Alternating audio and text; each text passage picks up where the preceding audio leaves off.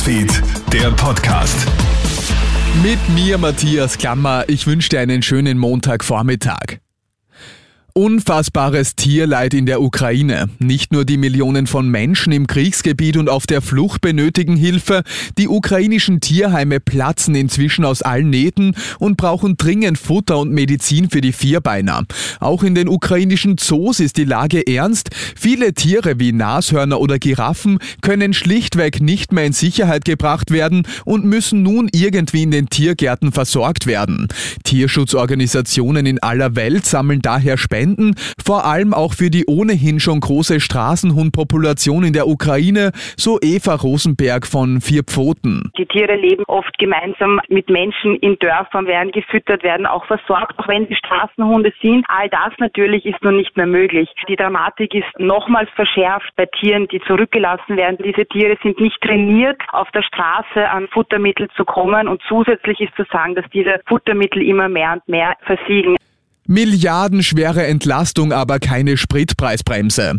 Mit Kritik und Enttäuschung reagiert Opposition, Gewerkschaft und die Autofahrerclubs auf das gestern angekündigte Energiekostenentlastungspaket der Regierung. Darin enthalten sind unter anderem die Erhöhung der Pendlerpauschale und eine Senkung der Öffi-Preise. Außerdem werden Firmen unterstützt, die Geräte und Fuhrparks umrüsten. All das bringt den meisten Autofahrern für den Moment aber gar nichts, sagt Sebastian Obrecht vom ABÖ. Es wurde weder an der Steuerschraube gedreht, dass man die Treibstoffkosten hinunterbringt, noch wurden sonstige kurzfristige, schnelle Maßnahmen und Schritte gesetzt, um das Leben, die Kosten zu senken und das Leben zu erleichtern. Deswegen ist es schon sehr enttäuschend.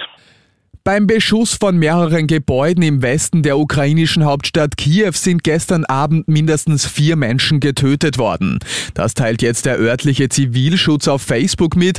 Nach Angaben von Bürgermeister Vitali Klitschko werden bei dem russischen Angriff mehrere Wohnhäuser im Stadtteil Podil beschädigt und in Brand gesetzt.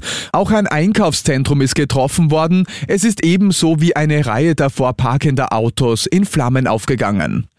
Angesichts zunehmender Angriffe auf Krankenhäuser und Schulen in der Ukraine sind nach Angaben der Hilfsorganisation Save the Children knapp 6 Millionen Kinder in akuter Gefahr.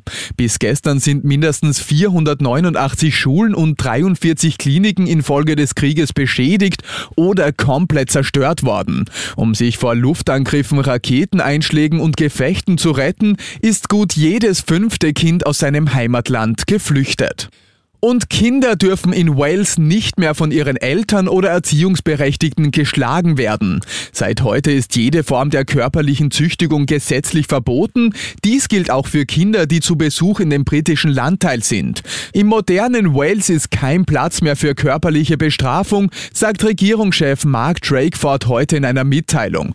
Mit dem neuen Gesetz gebe es auch keine Grauzonen mehr. Die ganze Story habe ich dir auch online auf KroneHit.at gestellt. Und das war's schon wieder mit den wichtigsten Infos bis jetzt. Den nächsten Podcast und das nächste Update gibt's dann wieder am Abend. Schönen Tag dir. Krone Hits, Newsfeed, der Podcast.